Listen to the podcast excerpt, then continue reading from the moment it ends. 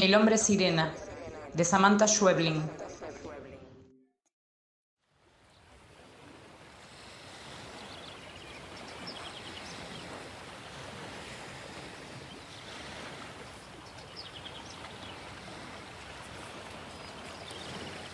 Estoy sentada en el bar del puerto esperando a Daniel cuando veo al hombre sirena mirarme desde el muelle.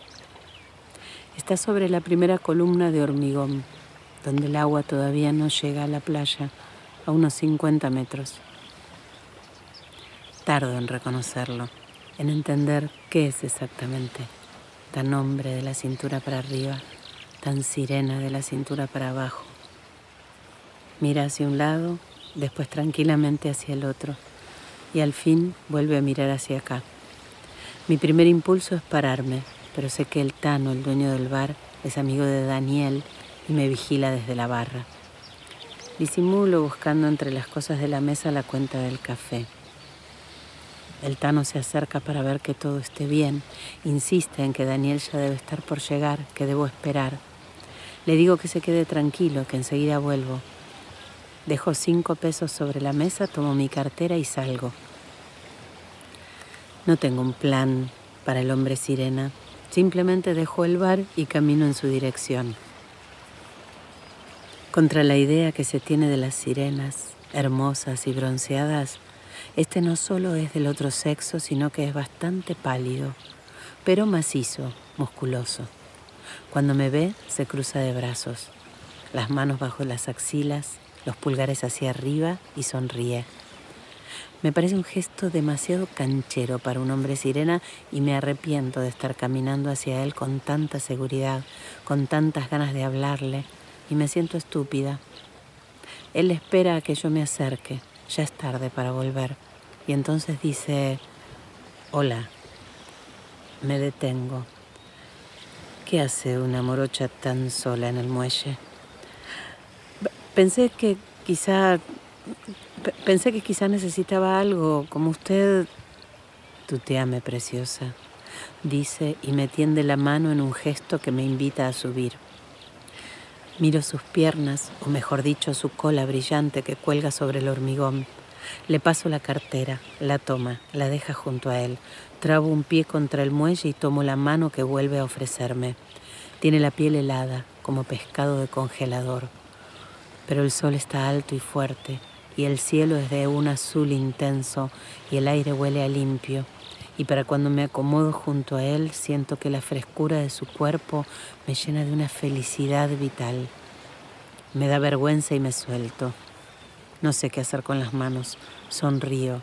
Él se arregla el pelo. Tiene un jopo muy aloamericano. Y pregunta si traigo cigarrillos.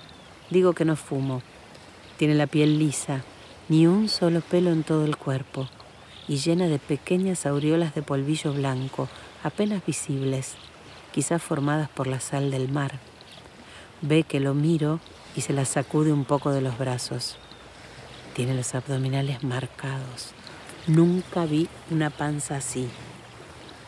Podés tocarme, dice, acariciándose los abdominales. No hay así en el centro, ¿o sí? Acerco una mano. Él se adelanta, la prisión entre la suya y sus abdominales también helados. Me tiene así algunos segundos y después dice, contame de vos. Y me suelta con suavidad, ¿cómo va todo? Mamá está enferma. Los médicos no creen que aguante mucho más. Miramos juntos el mar. Qué mal, dice él. Pero ese no es el problema. El que me preocupa es Daniel. Daniel está mal y eso no ayuda. Le cuesta asumir lo de su madre. Asiento. ¿Son dos hermanos? Sí. Al menos pueden dividirse las cosas. Yo soy hijo único y mi madre es muy absorbente. Somos dos, pero lo hace todo él. Yo necesito estar descansada.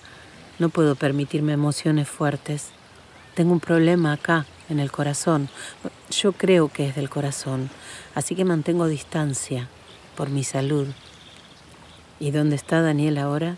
es impuntual, está todo el día corriendo de acá para allá, tiene un gran problema con la organización de los tiempos. ¿De qué signo es? Piscis, Tauro. Uf, qué signo. Tengo pastillas de menta, ¿querés? Dice que sí y me pasa la cartera, que quedó de su lado. Está todo el día pensando de dónde va a sacar dinero para pagar esto, de dónde para lo otro, todo el tiempo queriendo saber qué estoy haciendo, dónde voy a estar, con quién. ¿Vive con tu madre? No, no, mamá es como yo. Somos mujeres independientes y necesitamos nuestro espacio. Él considera que es peligroso que yo viva sola. Así nomás me lo dice. Yo creo que es peligroso que una chica como vos viva sola. Quiere pagarle a una mujer para que esté todo el día detrás mío. Por supuesto nunca acepté. Le paso una pastilla y tomo otra para mí. ¿Vivís por acá? Me alquilo una casita a unas cuadras. Cree que este barrio es mucho más seguro y se hace amigos por acá, habla con los vecinos, con el Tano, quiere saber todo, controlar todo, es realmente insoportable. Mi padre era así. Sí, pero él no es papá. Papá está muerto. ¿Por qué tengo que soportar un papá hermano si papá está muerto? Bueno, quizás solo intenta cuidarte. Me río sarcásticamente. En realidad el comentario casi arruina mi humor y creo que él alcanza a darse cuenta. No, no, no, no se trata de cuidarme. Es más complicado de lo que pensás. Se queda mirándome. Tiene ojos celestes muy claros. Contame. Ah, no, no, no, créeme, no vale la pena. Es un día hermoso. Por favor. Une las palmas de las manos y me ruega con una mueca graciosa como un ángel a punto de llorar. A veces cuando me habla, la aleta plateada se ondula un poco en las puntas y me roza los tobillos. Aunque son ásperas, las escamas no me lastiman. Es una sensación agradable. Yo no digo nada y las aletas se acercan cada vez más. Contame. Es que mamá, e, ella no solo está enferma, la verdad es que la pobre está totalmente loca. Suspiro y miro al cielo, el cielo celeste, absoluto. Después nos miramos. Por primera vez reparo en sus labios. ¿Serán también helados? Me toma las manos, las besa y dice, ¿crees que podríamos salir? Vos y yo un día de estos podríamos ir a cenar o al cine. Me encanta el cine. Le doy un beso y siento el frío de su boca despertar cada célula de mi cuerpo como una bebida helada en pleno verano. No es solo una sensación, es una experiencia reveladora porque siento que ya nada puede ser igual. Aunque no puedo decirle que lo amo, no todavía. Debe pasar más tiempo. Debemos hacer las cosas paso a paso. Primero él al cine, después yo al fondo del mar. Pero la decisión está tomada, es irrevocable. Yo, que toda la vida creí que se vive por un único amor, encontré el mío en el muelle, junto al mar y me toma ahora francamente de la mano y me mira con sus ojos transparentes y me dice, no sufras más, morocha, ya nadie va a hacerte daño. Una bocina suena a lo lejos desde la calle. La identifico enseguida. Es el auto de Daniel. Miro por sobre el hombro de mi hombre sirena.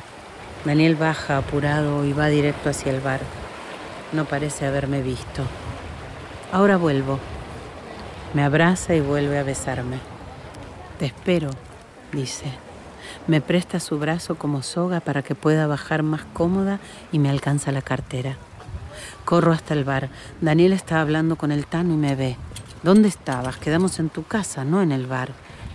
No es cierto, pero no le digo nada. Eso no importa ahora. Necesito hablarte. Vamos al auto, hablamos en el auto. Me toma del brazo con delicadeza, pero con esa actitud paternal que tanto me enerva y salimos. El auto está a unos metros, pero me detengo. Soltame. Me suelta, pero sigue hacia el auto y abre la puerta. Vamos, es tarde, el médico va a matarnos. No voy a ningún lado, Daniel. Voy a quedarme acá con el hombre sirena. Se queda mirándome un momento. Me doy vuelta hacia el mar. Él, hermoso y plateado sobre el muelle, levanta su brazo para saludarnos. Y aún así Daniel entra al auto y abre la puerta de mi lado. Entonces no sé qué hacer. Y cuando no sé qué hacer, el mundo me parece un lugar terrible para alguien como yo. Y me siento muy triste. Por eso pienso, es solo un hombre sirena, es solo un hombre sirena, es solo un hombre sirena.